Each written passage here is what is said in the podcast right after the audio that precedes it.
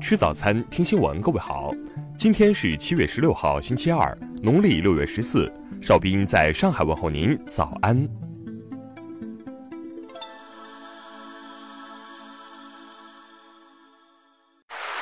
首先来关注头条消息。据日本朝日新闻十五号报道，日本东京新宿区请专家对三十年前在该地发现的一百多具人骨进行了鉴定。专家称。这一百多具白骨都是亚洲人的人骨，埋在土中的时间在数十年至一百年之间。白骨大多为成年男性，生前有受到刺伤、砍伤的痕迹，也有人身上有中枪痕迹。一九八九年七月二十二号，日本厚生劳动省在东京新宿区动工建设护山研究厅大楼，施工现场发现了一百多具人骨。据悉，白骨被发现的施工现场一带。正是日本防疫研究室旧址，它和震惊世界的七三幺部队有很深的渊源。新宿区前议员春村一之表示，这些白骨很可能就是七三幺部队作为实验材料的实验者遗骨。现在，距白骨被发现已过去近三十年时间，日本有识之士组成的社会团体一直就此进行实地调查，并将于近日举行纪念活动，希望查明白骨的真相。听新闻早餐知天下大事。外交部发言人耿爽昨天表示，美国向台湾出售武器，严重违反相关原则和规定，损害了中国主权和国家安全。中国政府和中国企业将不会同这些美国企业开展合作和商业往来。教育部表示，培训机构如果聘用外籍人员，必须符合国家有关规定。在培训机构从事培训活动的人员，如果有违法违规的行为，必须依法依规严惩。据中国海警微信公众号消息，昨天，中国海警二三零五舰艇编队在我钓鱼岛领海内巡航。昨天，国家统计局发布预测，总的来看，下一阶段 PPI 的走势小幅波动的可能性更大一些，通缩或通胀站不住脚。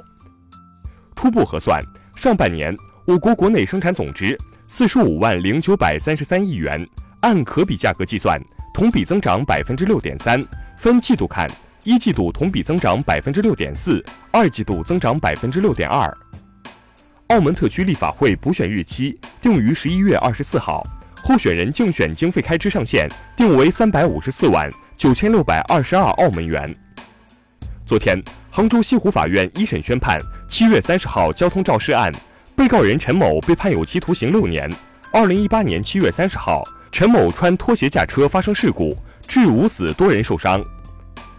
国民党二零二零选举初选民调昨天公布，结果显示，高雄市长韩国瑜在民调中胜出，确认代表国民党参加二零二零台湾地区领导人选举。下面来关注国际方面的消息。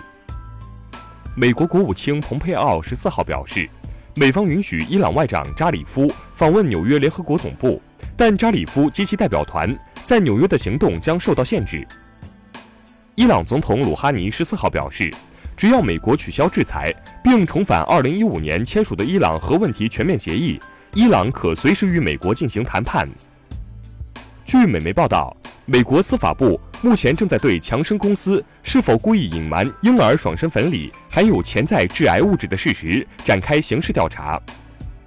冰岛日前向联合国人权理事会提交一份决议草案，要求调查菲律宾的扫毒行动。导致两国关系骤然紧张。非总统发言人十五号表示，菲律宾可能与冰岛断交。北约秘书长廷斯斯托尔滕贝格十四号称，如果中导条约作废，俄罗斯必须承担全部责任。十二号，电脑密码发明者、计算机科学家费尔南多科巴托在美国一家养老院去世，享年九十三岁。美国二零二零年总统大选日渐临近，最新民调显示。前副总统拜登支持率领先现任总统特朗普九个百分点。印度空间研究组织十五号宣布取消原定于当天凌晨进行的月船二号月球探测器发射计划。此前，月船二号的发射计划已多次被推迟。下面来关注社会民生方面的消息。十四号，太原一男子酒后拒不支付饭费，辱骂殴打店主及群众。其被带回派出所途中，又打砸警车、辱骂、推打民警，并做出多种不文明行为。目前，该男子已被刑事拘留。十二号，网传一湛江男童被绑柱子上鞭打，求饶打人男子未果。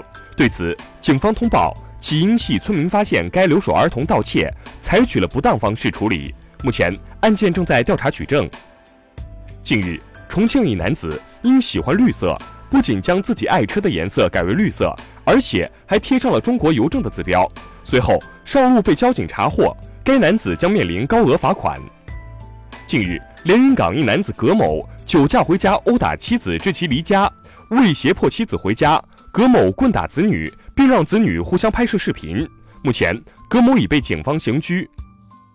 近日，温州一男子邓某酒后回家途中被狗叫声吓到，便踢踹关狗狗笼。邓某回家后越想越气，拿上菜刀返回跟狗打架，狗主人阻拦时被划伤。事后，邓某被拘。最后来关注文化体育方面的消息。国际泳联世锦赛跳水女双三米板决赛昨天结束争夺，中国组合王涵、施廷懋以三百四十二点零零分获得冠军，实现中国队在该项目上的世锦赛十连冠。湖人队球星安东尼·戴维斯退出美国男篮训练营，将不会参加今年夏天在中国举办的男篮世界杯。广电总局近日召开座谈会，要求重点加强。